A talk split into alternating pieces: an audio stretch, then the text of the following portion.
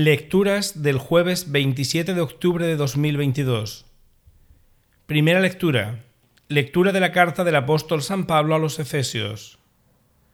Hermanos, buscad vuestra fuerza en el Señor y en su invencible poder. Poneos las armas que Dios os da para poder resistir a las estratagemas del diablo. Porque nuestra lucha no es contra hombres de carne y hueso, sino contra los soberanos, autoridades y poderes que dominan este mundo de tinieblas, contra las fuerzas sobrehumanas y supremas del mal. Por eso, tomad las armas de Dios para poder resistir en el día fatal, y después de actuar a fondo, mantener las posiciones. Estad firmes, repito, abrochaos el cinturón de la verdad, por coraza poneos la justicia, bien calzados para estar dispuestos a anunciar la noticia de la paz y por supuesto, tened embrazado el escudo de la fe, donde se apagarán las flechas incendiarias del malo. Tomad por casco la salvación y por espada la del Espíritu, toda palabra de Dios, insistiendo y pidiendo en la oración. Orad en toda ocasión con la ayuda del Espíritu.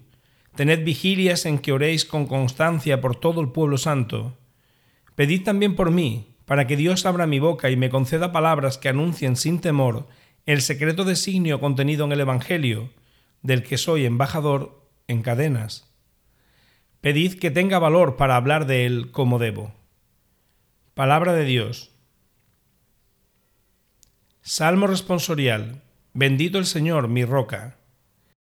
Bendito el Señor, mi roca, que adiestra mis manos para el combate, mis dedos para la pelea mi bienhechor, mi alcázar, baluarte donde me pongo a salvo, mi escudo y mi refugio que me somete los pueblos. Dios mío, te cantaré un cántico nuevo, tocaré para ti el arpa de diez cuerdas, para ti que das la victoria a los reyes y salvas a David, tu siervo. Bendito el Señor, mi roca. Evangelio. Lectura de Santo Evangelio según San Lucas. En aquella ocasión se acercaron unos fariseos a decirle, Márchate de aquí, porque Herodes quiere matarte. Él contestó, Id a decirle a ese zorro, Hoy y mañana seguiré curando y echando demonios. Pasado mañana llego a mi término. Pero hoy y mañana y pasado tengo que caminar, porque no cabe que un profeta muera fuera de Jerusalén. Jerusalén, Jerusalén, que matas a los profetas y apedreas a los que se te envían. ¿Cuántas veces he querido reunir a tus hijos, como la clueca reúne a sus pollitos bajo las alas? Pero no habéis querido. Vuestra casa se os quedará vacía.